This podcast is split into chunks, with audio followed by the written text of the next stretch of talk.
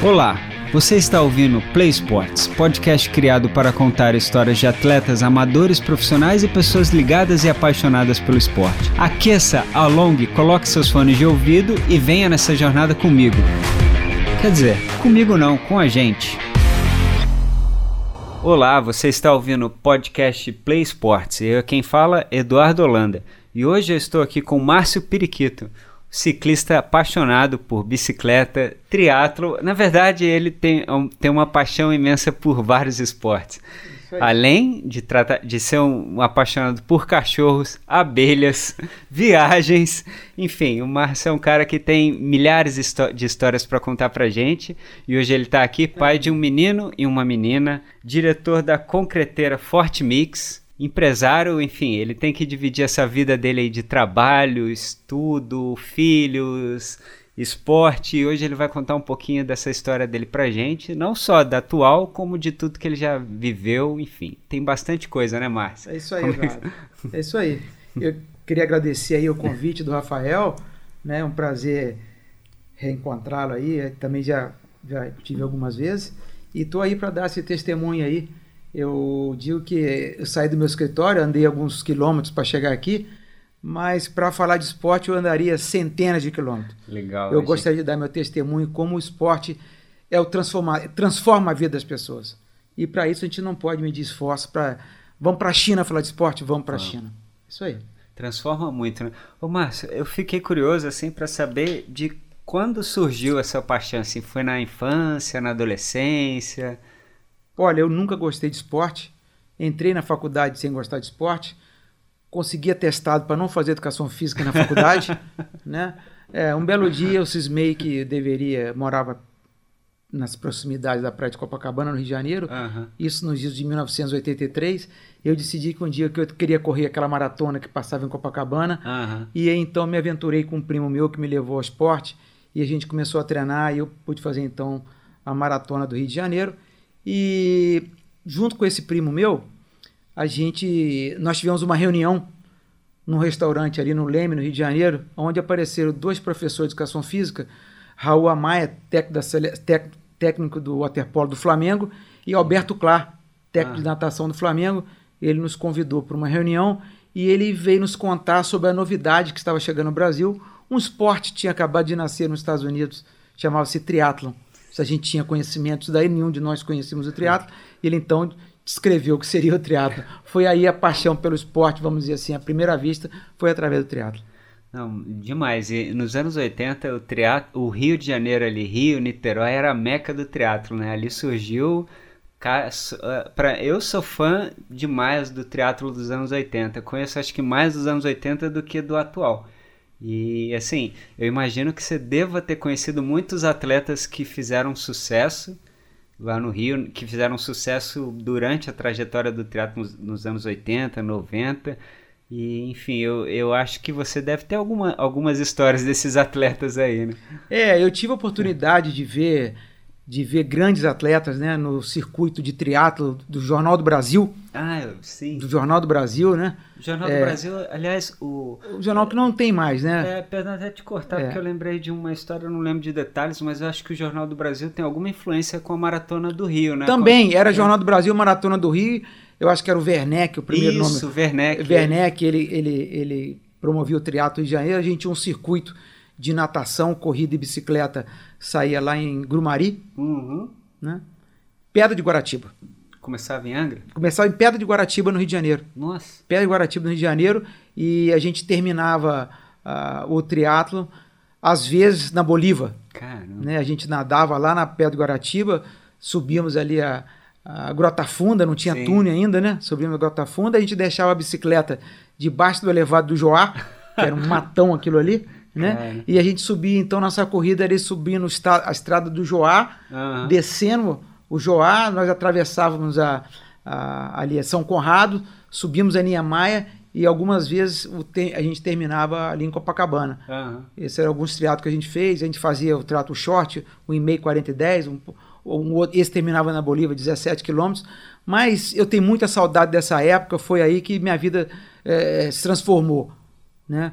É, essa, essa paixão pelo esporte, ver pelo triatlo, né? Você poder ver um dia madruga nosso atleta Nossa. olímpico saindo na água, né? Nossa. Aqueles que eu não participava, né? Porque eu nunca uhum. via, porque eles saíam na minha água uma hora na minha frente, né?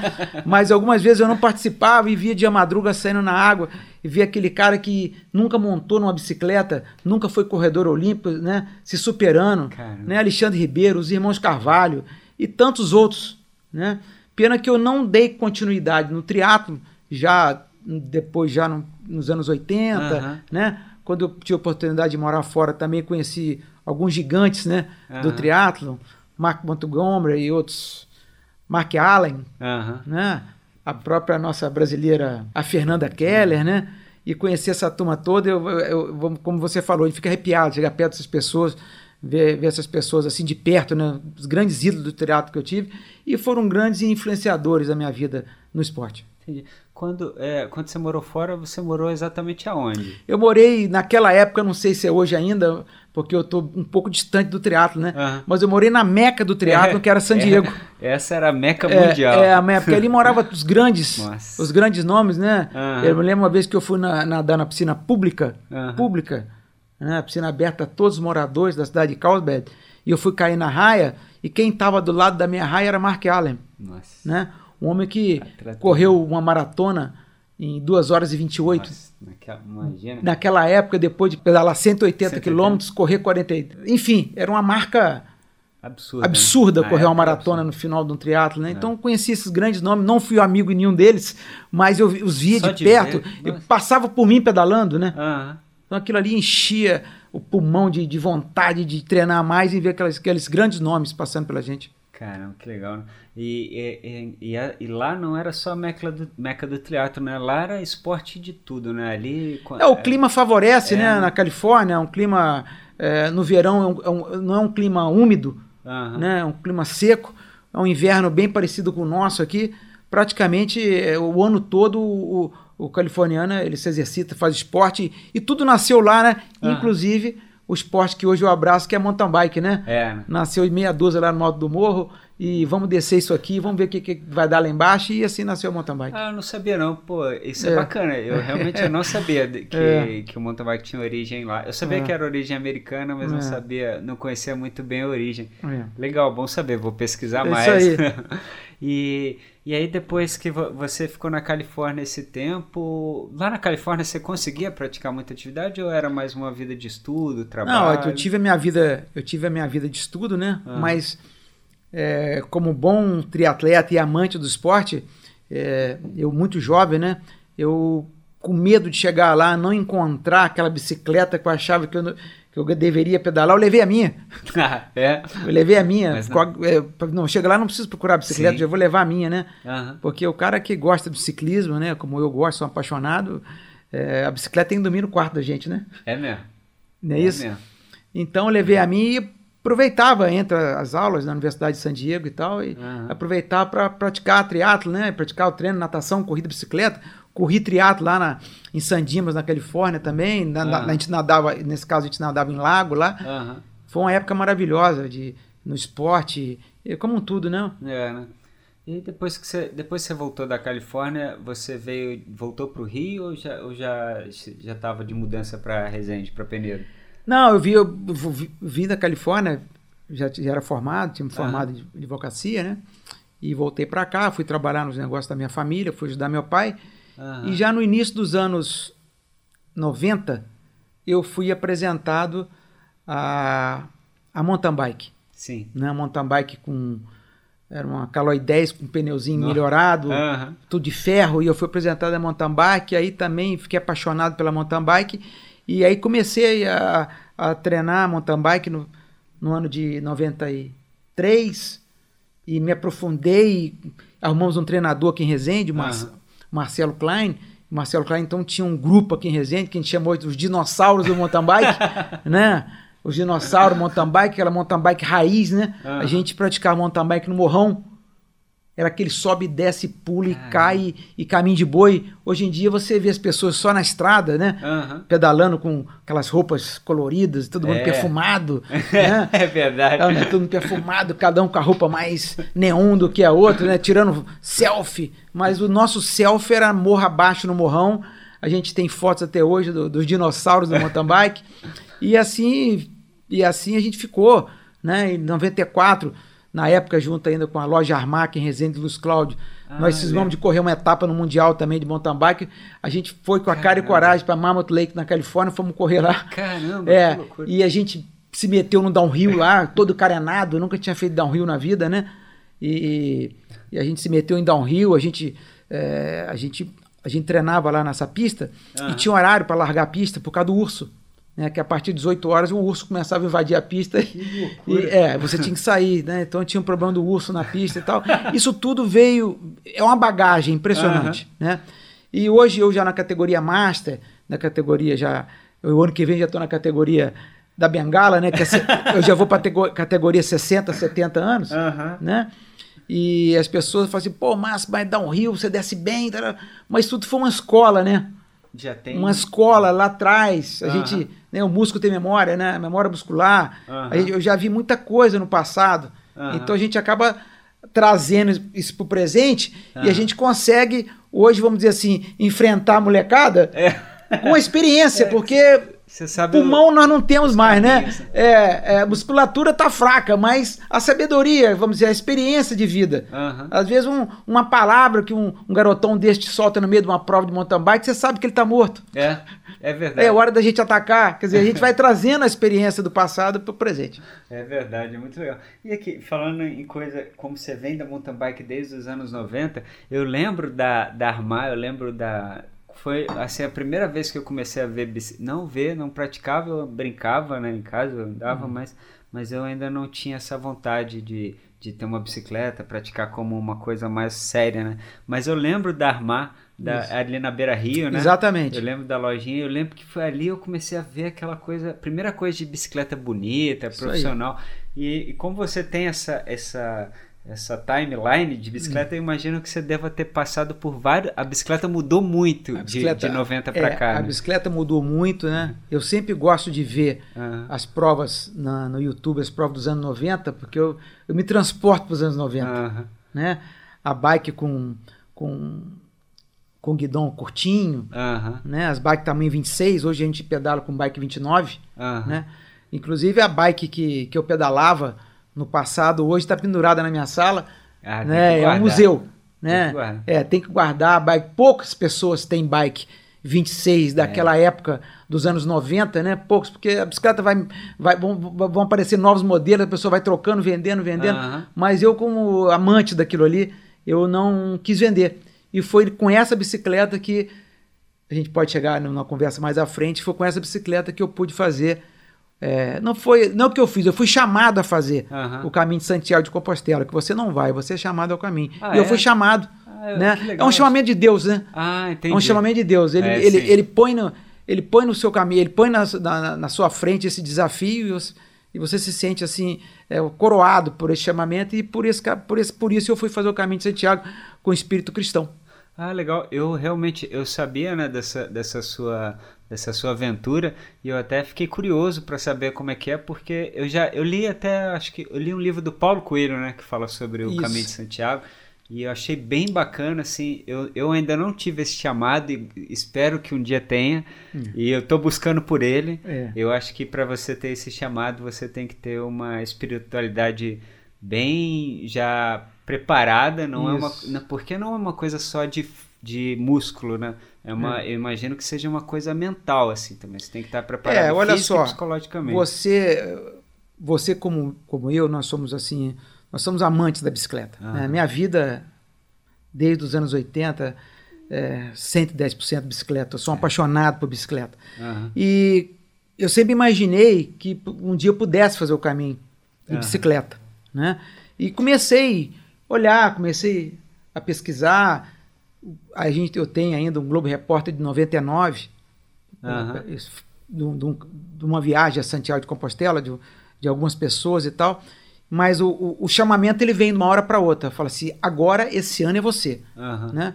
Então eu falei, bem, sou eu de bicicleta, Aham. né? De bicicleta.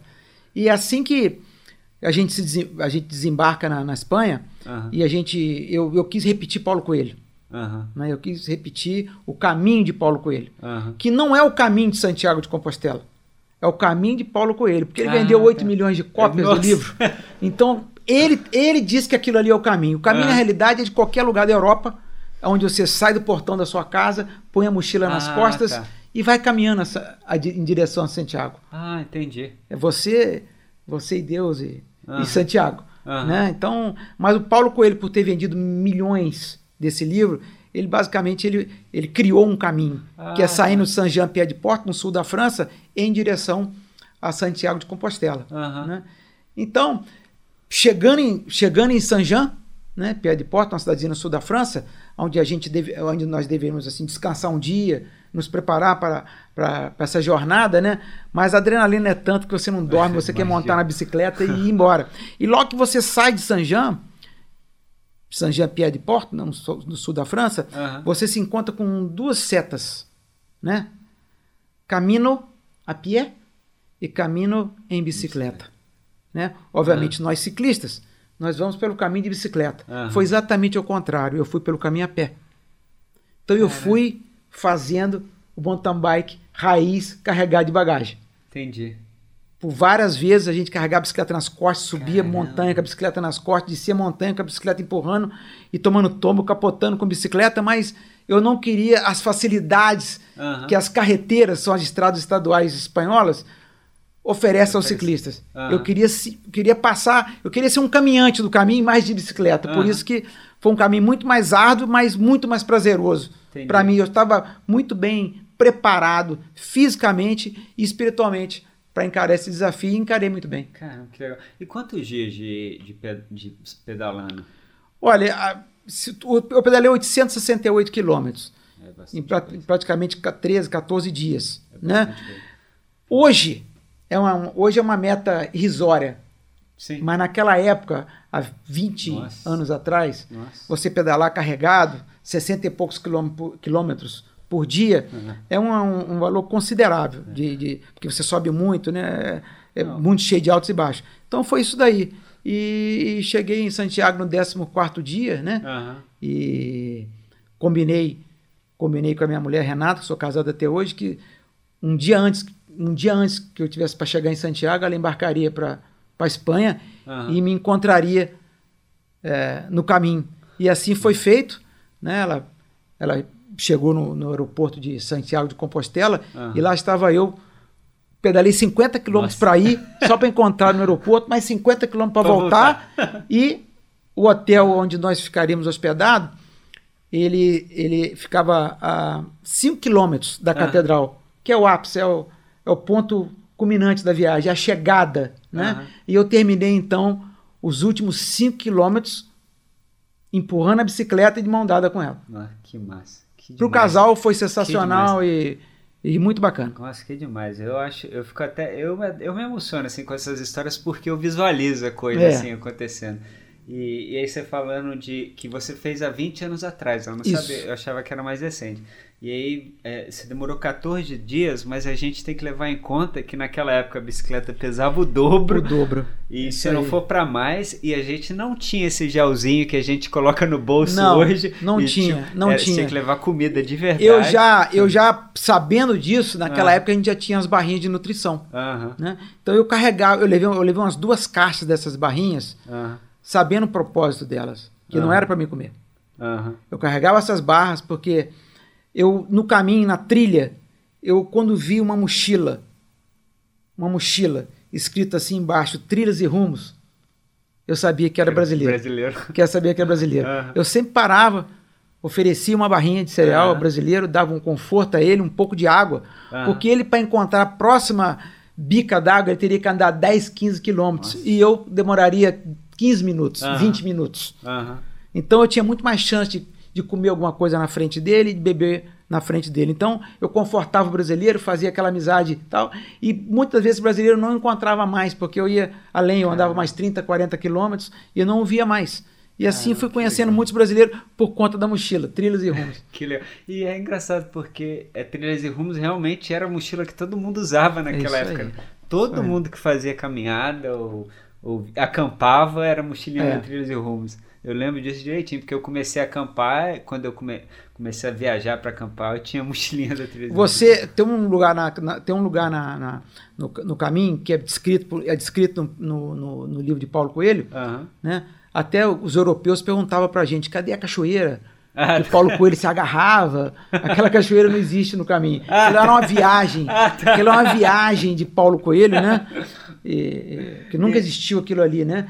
Mas a Cruz de Ferro é um local onde você passa, Paulo Coelho descreve né, que ele passou por um dia de neblina, ele olhou, tinha aquele cão bravo olhando para ele, que ele, ele, foi atacado pelo cão e o cão latindo. Aham. Ele escreve isso em livro, né? E quando eu cheguei na Cruz de Ferro, eu vi exatamente aquilo que Paulo Coelho viu. Caramba. O cachorro latino, aquela manhã com muita neblina, Aham. né? Então eu me, eu me transportei para o livro de Paulo Coelho, Cara. né? E é engraçado porque você sempre leva uma naquela época, né? A gente sempre levava uma pedra e a gente colocava nossos nossos desejos Nessa... nessa pedra e você coloca aquela pedra no pé da, da cruz, na cruz de ferro.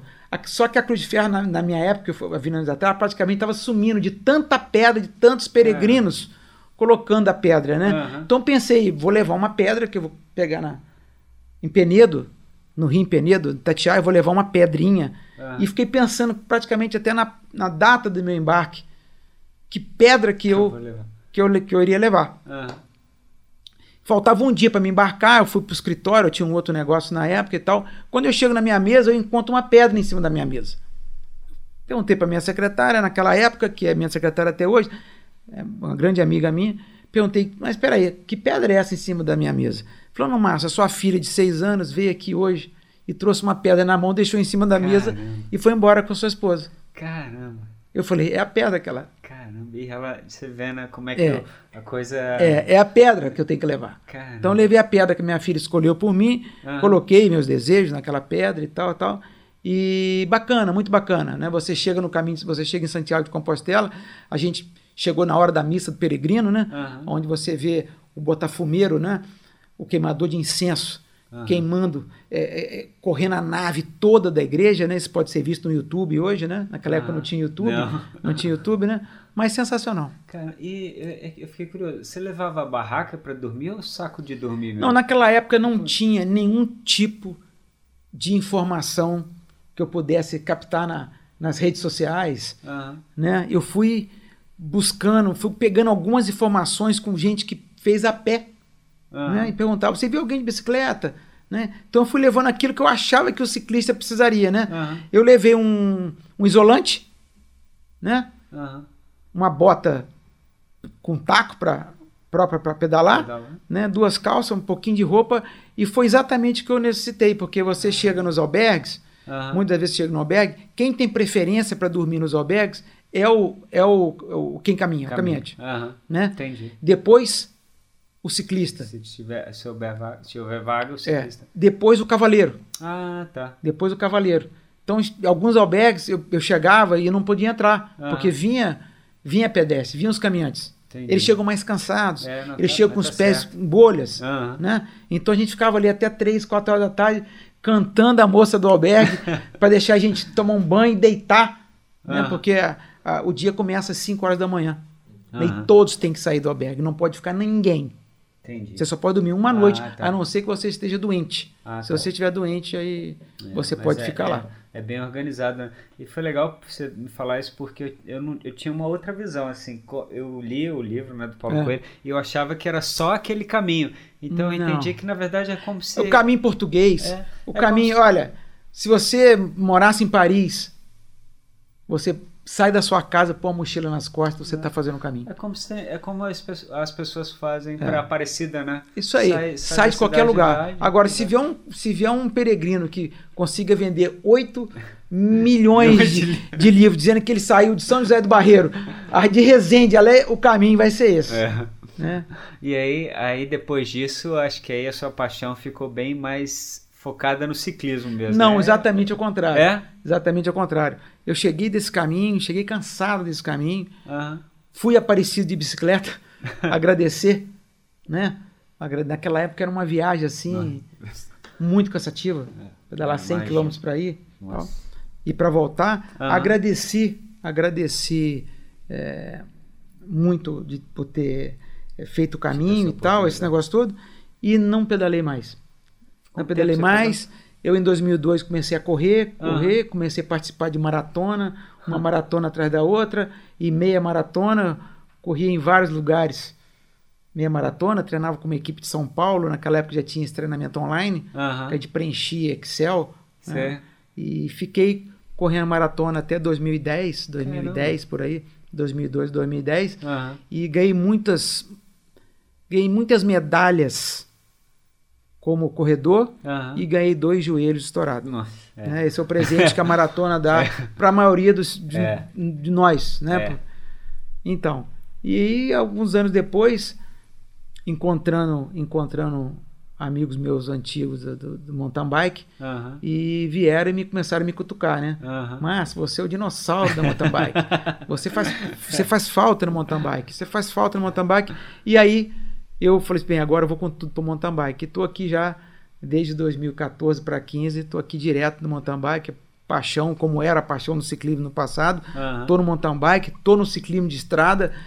Adoro fazer prova de, de ciclismo de estrada e mountain bike. O que for, o que for de bicicleta, pode me chamar. dentro. É. Tanto é que você até criou depois uma, um grupo, né, que chama Ra- Rachão do Ciclismo. É, a gente fez um. A gente. eu- tudo que é apoio ao esporte me faz brilhar os olhos. Aham. Então as pessoas sabem disso e vêm me cutucar. Mas vamos fazer um rachão. Cara, então vamos. Vamos fazer um rachão. Aí fizemos um rachão no condomínio Bosque da Limeira, fizemos um Ah. rachão aqui na, na Nissan, Ah. né? E talvez a gente não tenha feito mais porque ninguém me pediu mais. não eu teria ajudado para fazer mais, tal. Aham. Então a gente tá sempre eu- esse ano não, que esse ano é meio meio parado para nós Sim, por conta é. do Covid, mas até o ano passado tudo que é assim em termos de mountain bike, que é que é incentivo ao esporte, eu tô sempre podendo participar, ajudando alguns atletas e na medida possível. É, o, em relação ao nesse- no condomínio que você fez o rachão, eu já até treinei lá algumas vezes que você libera para o pessoal treinar, né? Isso. E, e aliás ficou assim, pra gente É. que pratica esporte ficou sensacional, porque tem uma ciclovia que praticamente é o condomínio inteiro. E Exatamente. para fazer ciclismo, o asfalto é um tapete, né? É, Tipo, você vê, eu tive cuidado na hora da, da, da execução daquilo ali, porque se você for andar no asfalto em Resende hoje, Aham. você vê que tem uma diferença de altura entre o bueiro Sim, e o asfalto. hoje eu tive esse É, problema. a- o bueiro e o asfalto. Ah. Lá na época que nós asfaltamos aquilo ali, eu pegava a régua e colocava em cima do bueiro. Falei, isso aqui não pode dar diferença nenhuma. Ah. temos, aqui tem ciclista que vai pedalar aqui. Não era o carro que eu estava preocupado, eu estava preocupado com os ciclistas que a gente ia treinar lá. Aí fizemos, não só fizemos rachão, mas nós fizemos o desafio do bosque. Sim. Né? Criei o lá, criei não, Pô, criamos, teve, né? Teve até premiação. Teve uma premiação, criamos o, o, o Rei do Bosque. O né, O, cara que. Bosque. O atleta que desse a volta mais rápida. Ah. Na época nós premiamos o cara em uma parte em dinheiro. O cara ganhou uma coroa, né? O Rei do. Bosque ganhou uma coroa. Foi até um rapaz de Niterói Que que, ganhou o Rei do Bosque e tal. Então é, eu sempre gostei muito de promover o esporte e a qualidade de vida para as pessoas. Eu tenho, eu tenho um amigo até que ele adquiriu um terreno lá porque ele comprou justamente por causa disso, por causa do asfalto, Isso da ciclovia e da piscina. Isso porque a piscina tem uma raia de É, 20 a piscina na época, eu lembro até que ela foi projetada com 22 metros e tal. Eu falei, Aham. opa, para, para, para, para. Piscina para treinamento são 25 É. metros. Não vem com 22 nem com 21, não. Vamos fazer 25 metros. Nós temos, nós temos um compromisso com os nadadores. É. Vão ter vários nadadores aqui, né? E foi- e então, foi- fizemos com 25 metros para isso. E foi o diferencial, foi o que encheu os olhos dele, porque ele já estava gostando e a hora que ele chegou lá e viu a piscina, ele falou: Ah, é aqui com certeza. Falei, ó, então você Então. já pode até pode arrumar um- uma carteirinha aí pra Isso mim, aí, pra opa. ver se eu consigo. Convidado especial. É, pra ver se eu consigo ir treinar também. Mas é muito bom. Mas assim, é legal porque você abre esse espaço pra gente lá treinar. O condomínio tava em. Acho que agora já tem morador. É, né? agora eu não posso mais É. porque já foi entregue, já existe uma É. associação de moradores e tal lá. Aham. E a gente não tem como treinar mais lá dentro. É. Mas ficamos aí um bom tempo aí com ilumina, fazendo É. provas à noite e iluminação. Não, é legal Ah. porque a gente percebe tanto a sua, sua preocupação com, com o esporte que a primeira coisa que você decidiu arrumar foi o asfalto e a iluminação. É isso aí. Tem asfalto e iluminação, o pessoal pode treinar, agora o resto vocês vão fazendo aí. eu né? brincava, o pessoal, só vamos fazer uma prova aqui igual aquelas, aquelas coisas de Fórmula 1 em Dubai, né? À noite, No- e, tudo pô, iluminado. E fizemos e lá à noite. Eu e participei, fizeram. eu fui, Então, foi legal. Eu, eu, Então. não, eu não corri porque Então. eu não, não, tava, não É. conseguia acompanhar a galera, porque tem o pessoal aqui que não dá pra acompanhar. Então, não. é isso Tem aí. ciclistas aí que eu fico só olhando, só achando, pô, que massa. Mas foi bem legal, eu, eu curti muito. Porque é bom que tenha. Depois da prova a gente fica lá naquela resenha, com- Isso aí. conhece bastante gente, né? É bem legal. Eu, Marcelo, que eu, assim, a gente fala muito de esporte, mas assim, eu tenho uma curiosidade com- Hum. em relação a uma coisa que eu sei que você faz, que é das suas abelhas. Eu vi, cara, aqui, o, É. o- eu vi no seu Facebook as suas abelhas nordestinas, né? Isso aí. As urussus. Isso. E aí eu achei engraçado porque você não tava com nenhuma proteção, assim, tipo, É. como é que é? Se a abelha vier, você sai, co- como você tem um treinamento de maratonista, você corre. Porque, cara, eu fiquei, eu falei, como é que funciona aquilo? Ou ele tá tão acostumado que ele nem É. usa roupa mais. É, olha só. é, essas abelhas são uma paixão, né? Ah. Vamos dizer assim, uma paixão à primeira vista. Um amigo meu, ele, ele já criava essa abelha aqui em Resende. Aham. E fui na casa dele, me apaixonei pelas abelhas e comecei a criar. É, são abelhas nativas do Brasil. Aham. Nós temos hoje em, em torno de 300 espécies de abelhas sem ferrão.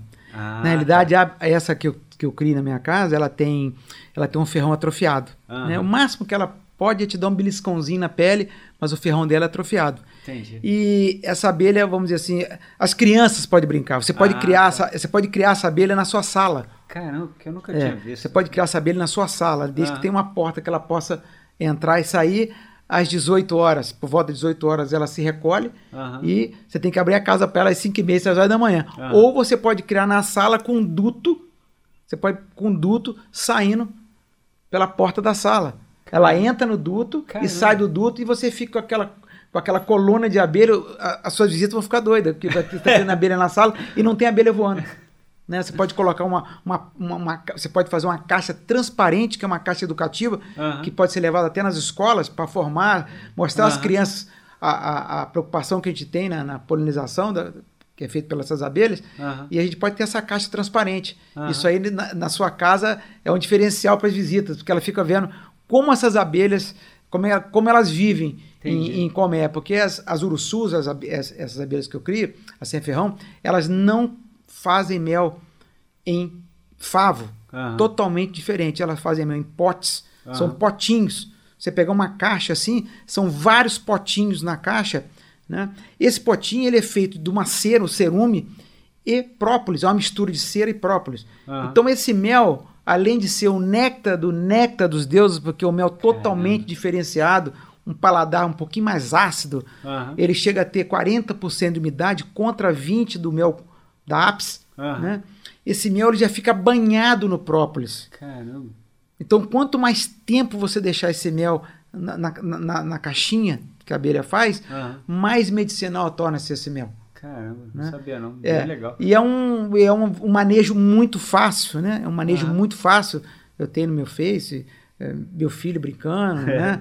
E quem não tem medo de abelha pode. pode as, pessoas, as pessoas às vezes têm medo de abelha porque ela gruda no cabelo É. e tal, mas isso daí é, é, Não precisa nem espantar que ela sai e não, não tem ferrão. Aham. Muito bacana. Não, é legal isso, porque eu fico, eu fico curioso, porque a gente está falando do esporte, e aí como é que, como é que faz para você, você trabalha em várias frentes, né? Você tem a Exatamente. abelha, você tem a empresa, Os cachorros. os cachorros, e É. aí ainda tem isso, né? Os cachorros, e essa paixão pelos cachorros começou quando? Isso é recente ou é Cara, coisa essa, paixão de- de começou lá criança? nos anos 80 também. Caramba. Começou nos anos 80.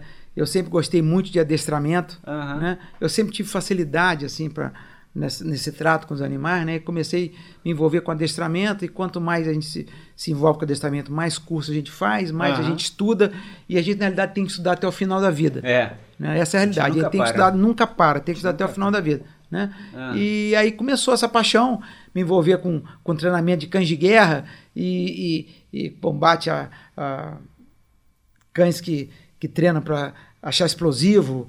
E, e, essa é uma paixão que eu tenho, né? Uhum. Não sou policial, não sou militar, não uso isso para nada, mas é, é, o que eu gosto de fazer. Né? Tem feito muito menos por conta do mountain bike, uhum. que hoje é sempre foi minha paixão, Sim. mas eu me dedico mais ao mountain bike, né? Uhum. Então é mountain bike, trabalho e família. São três coisas que, que aí não entra bar, não entra é. É, é dificilmente não. restaurante, não, não, entra vida alcoólica, é uma vida bem bacana. Eu, para mim, muita gente não gosta, né? Uhum. Mas para mim, eu acho que me satisfaz e é isso que eu gosto. E minha família está acostumada. É, né? não, é, eu também, a gente não, acaba não tendo tempo, né? Tem, é. tem amigos que falam assim, pô, mas como é que você consegue viver aí sem, sem ir para um bar, tomar uma cerveja? Aí eu pergunto, como é que você consegue viver sem fazer uma atividade física, é né? Aí. Porque eu, eu vi, eu, a, minha, a minha a endorfina me dá o que o álcool te dá, mas isso. com saúde. Né? Assim, eu acho que a gente é não que, pode não ser radical, é, né? Falar, não, não, pode ser radical. Não digo, ah, não vou é, beber, tomar exato. uma cervejinha, uma coisa. Mas duas coisas. É, é, é o álcool e o esporte é o óleo e a água. Não se mistura. Não se mistura. Mas no seu momento de folga, no seu dia off, Exato. se quiser tomar uma cerveja, um negócio, agora você vai tomar uma, você vai sair para jantar, para beber, para treinar no outro dia 5 horas de manhã cedo, é. né? São coisas que não. E você quando que é o meu caso, né? Eu já sacrifico demais a minha família por conta dos treinamentos que eu faço. Eu imagino. E, e o dia para mim começa às 5 horas da manhã, todos os sete dias na semana, né? Uhum. Porque a gente treina quatro dias por semana e folga três. Mas na folga você não consegue ficar na cama a partir de 5, 5 e meia. É. Você tá para lá de fora, aproveita para cuidar das abelhas, já mexer com o cachorro, né? Então, como a gente já se sacrifica demais, a gente põe a família, a gente sacrifica a família que quer viajar, quer isso. Uhum. E a gente sempre viaja com a família, mas desde que tem a prova de prova de ciclismo é, junto. É verdade. É. Se viajar sem prova, aí não dá, o carro tá com o pneu furado, é. tá, ou, né, não, tem gente... que fazer revisão, a empresa não vai soltar você, tem serviço no final de semana. É Agora, quando mesmo. tem prova, nada, nada é empecilho, né? A gente pensa nas férias organizando é. as provas, né? Ah, nesse lugar aqui vai ter uma prova, então vou botar é minhas aí. férias aqui. É, a minha mulher sempre fala, massa, arruma umas provas internacional aí de mountain bike pra gente poder é viajar. Verdade. Porque o único jeito tem que ter prova. Se não tiver prova.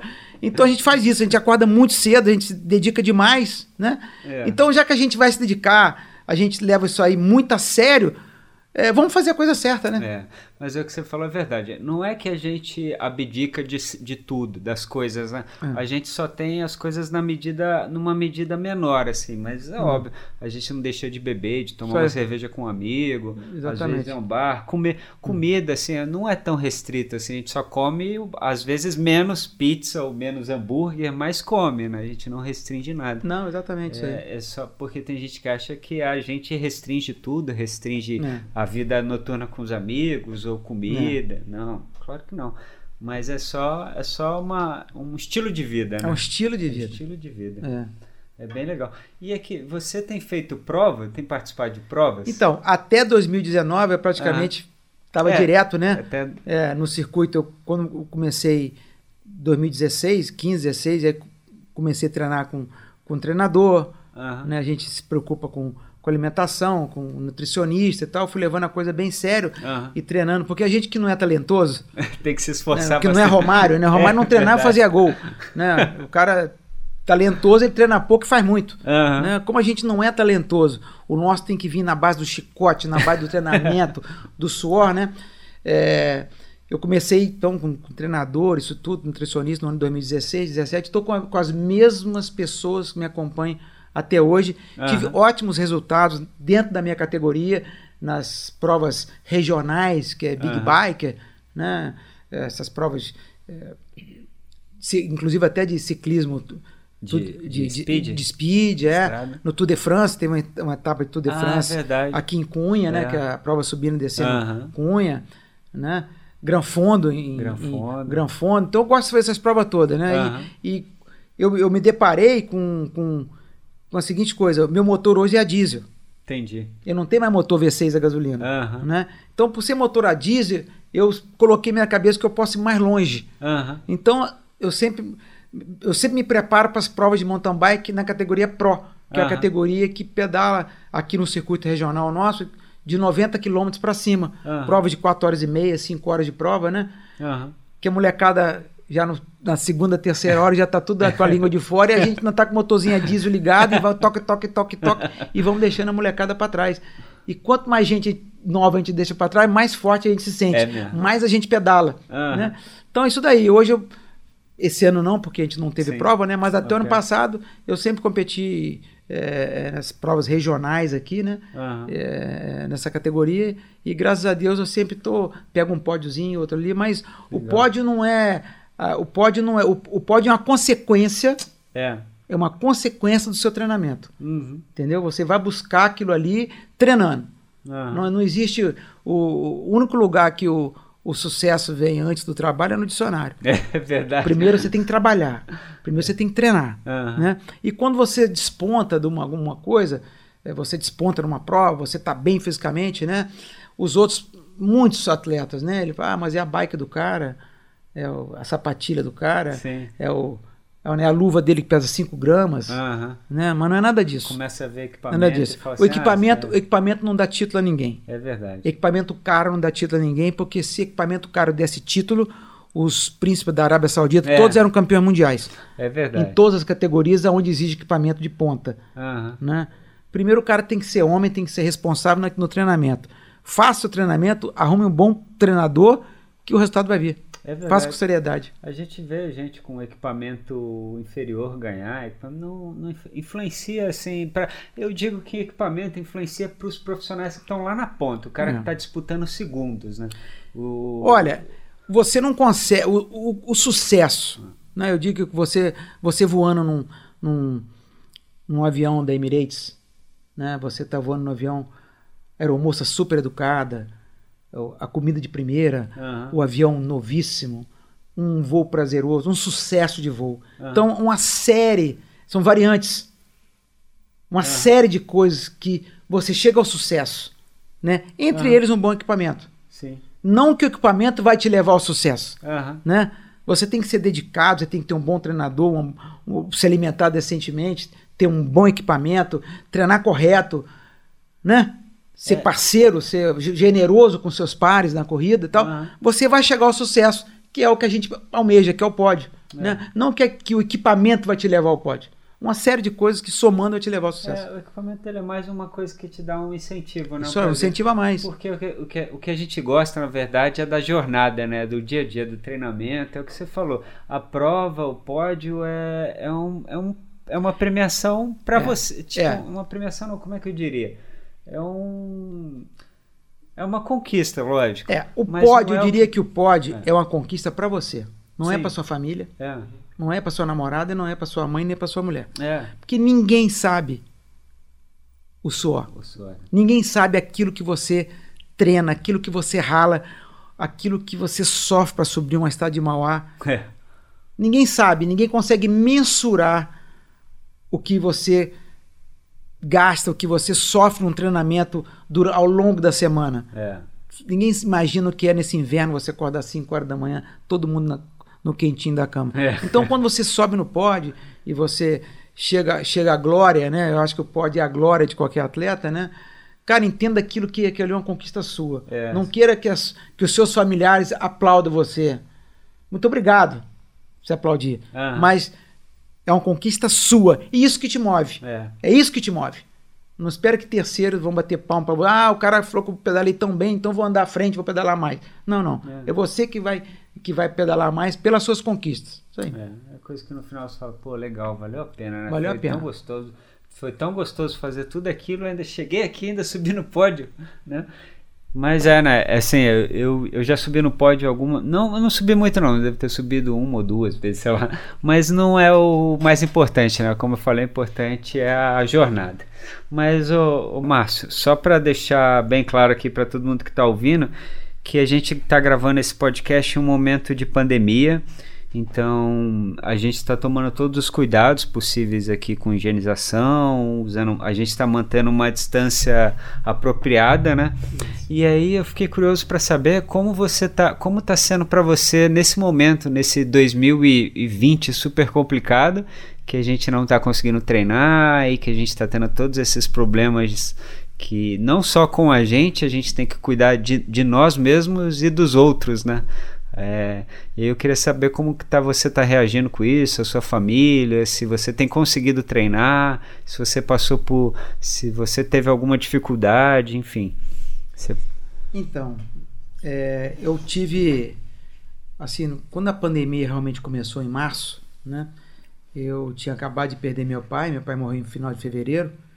E eu fiquei muito abalado, né? Natural. Eu imagino. É uma coisa que você nunca espera, uma coisa terrível. Imagino. E por conta de perder meu pai, eu fiquei praticamente dois meses sem me exercitar. Não tinha condições físicas nem psicológicas de, de fazer nenhum tipo de treinamento. E foi exatamente nessa época onde é, se falava muito: não sai de casa, não treine, não faça esporte, não vá uhum. para a rua, não então, praticamente, eu, eu acho que eu utilizei esse, esse, esses dois meses uhum. de, de, reflexão Entendi. Né, para me adequar à pandemia. Uhum. Né? Dois meses depois, eu já, a gente já começando a falar aí, é, no começo de abril, né, a, a, a, própria prefeitura já começou a ter algum tipo de relaxamento e tal. Entendi. E eu, belo dia, acordei, olhei para minha bicicleta, falei, eu acho que agora eu estou preparado para enfrentar hum. novamente, a, enfrentar a vida novamente. Né? Já, a pandemia mal começou e você já tinha tomado uma porrada já. Exatamente, né? exatamente. E fiquei muito mal nesses meses e tal, mas eu acho que o esporte me fez levantar, né? me, me tirou é, desse, desse, desse espectro uhum. que eu estava de desânimo e muito chateado, né, por conta do falecimento do meu pai, por conta de pandemia, por conta de tudo, tá? Uhum. Mas já em abril eu senti que, que era o momento de, de, de, voltar a treinar e voltei a treinar com força total e, e comecei, e eu gosto muito de treinar sozinho também, então já comecei treinando em Penedo sozinho uhum. e voltei normalmente aos treinos. Graças uhum. a Deus hoje estou aí treinando e a gente que já está numa categoria mais avançada sempre tem um probleminhazinho de lombar, de coluna, isso, aquilo outro, né? Que isso já é inerente à idade, uhum. mas a gente tenta sempre superar isso daí e, e ter responsabilidade no treino, é. né? Porque a gente quer almejar, a gente quer, a gente quer a ponta. Uhum. Isso daí. Eu imagino a dificuldade que deve ter sido você perder o seu pai logo no início dessa pandemia e eu entendo porque eu também, se eu perdesse alguém da minha família, eu, com, com certeza as pernas não vão, né? Mas assim como você, eu imagino que a sua família também deve ser um grande apoiador dessa sua vida de esporte, né? E eu imagino que o seu pai, ele gostaria, não gostaria que você ficasse parado, é, triste, pensando e voltasse a praticar suas atividades e manter a sua saúde em dia, né? Então eu imagino que hoje ele está lá feliz vendo você aí ah, com pedalando. Certeza. Meu pai sempre, é. sempre, é, sempre me viu pedalar. Eu eu passava lá na, na onde ele ficava aí na roça de bicicleta para sempre estar com ele. Uhum. E ele sempre foi um incentivador meu de, no esporte, sempre gostou disso daí. Eu lembro nos anos 80 de triatlo, ele, fotos dele me acompanhando na. Grota Funda, me acompanhando na chegada, né? Muito ele, legal. É, ele sempre gostou disso daí. Eu acho que, acho que todo pai, né? É. Todo pai gosta de ver o filho envolvido no esporte. É, e não envolvido em outras coisas é. que te levam pro, pro lado errado. É, não imagino. Ô, Márcio, assim, só para a gente encerrar com uma mensagem legal, assim, você tem alguma coisa a dizer, assim, para incentivar a garotada que está começando aí no esporte, principalmente aqui na região, é, alguma coisa para dizer para as empresas que trabalham com esporte na região, tem alguma. É, fica à vontade, o microfone é seu, a casa é sua. É. Você está aqui, está aberto para falar o que você quiser, fique à vontade. É, mu foi muito legal conversar com você, assim, foi um prazer imenso. A gente não se conhecia pessoalmente, a gente era a gente é vizinho, né? É, Mas a gente não se conhecia pessoalmente. Já ouvi falar muito de você, assim, só vejo as pessoas falando bem, aliás. Opa, obrigado. Eu, eu não conheço ninguém, assim, realmente, que tenha falado mal de você. Você é amigo do meu pai, né? Meu Isso. pai sempre comenta de você. Foi muito legal te conhecer. Você tem milhares de histórias. Acho que uma hora que a gente teve aqui de conversa foi pouco pro tanto que você tem para contar. E eu acho que a gente vai se falar mais vezes. É, foi muito legal mesmo, me enriqueceu muito. Muito obrigado. Muito Pô, obrigado. eu fico muito feliz, assim, eu te falei, eu gosto muito da história do triatlo dos anos 80 e você tem muita. Então, a gente teve uma resenha já um pouquinho é. antes, você me contou bastante. Isso. Então eu fiquei bastante feliz em ter você aqui e com certeza a gente vai conversar mais vezes, a gente vai se encontrar nos pedais, com certeza. em provas e foi um grande prazer mesmo. Fiquei muito feliz e, como eu disse, fique à vontade, a casa é sua. Então, agradeço aí, Rafael, você, pela, por esse convite para falar sobre esporte. E a gente, quando fala de esporte, a, gente, a mensagem tem que ser de motivar as pessoas. E eu vou, dar, vou passar aqui uma mensagem para os jovens, né? Que estão aí é, entrando para o esporte agora, que estão no mountain bike, no ciclismo, no triatlo, né? O, o, o, o jovem, ele, ele, ele, ele, quando ele entra no, no esporte e começa a destacar, a primeira coisa que ele. O primeiro obstáculo para ele é o patrocinador. Sim. Né? Ele se esconde por, atrás desse obstáculo para o insucesso uhum. no esporte. E você não pode pensar assim. Né? Os grandes atletas começaram do nada. Sim. Começaram do nada. Né? Então, eu acho que antes do jovem, do, do, do ciclista, no meu caso, do triatleta, pensar num patrocinador, ele tem que, ele tem que mostrar resultado. É. Ele, tem, ele tem que mostrar para as pessoas que a vida dele é aquilo é aquela, ali. A paixão dele. A paixão dele é aquilo ali. Uhum. Né? Eu já tive oportunidade de conversar com um atleta que foi me procurar, sabe que uhum. eu sou apaixonado pelo esporte, apaixonado pelo ciclista, e tive a oportunidade de conversar com atletas que, no olhar do atleta, eu vi o brilho nos olhos. E quando a gente Sim. vê o brilho nos olhos do atleta, isso derruba qualquer empresário. Uhum. O empresário, ele, ele, ele fica, vamos dizer assim, o empresário que gosta do esporte, que gosta do esporte. Né? Isso aí realmente me comove, mas dificilmente você encontra um atleta com brilho é. nos olhos. Você encontra um atleta que vai lá te questionar se você pode patrocinar ele aqui, você pode dar um patrocínio para ele lá, mas o cara só fala em patrocínio, mas não fala da, da, da, dedicação dele aos treinos, não fala do amor dele pelo esporte. Uhum. Né?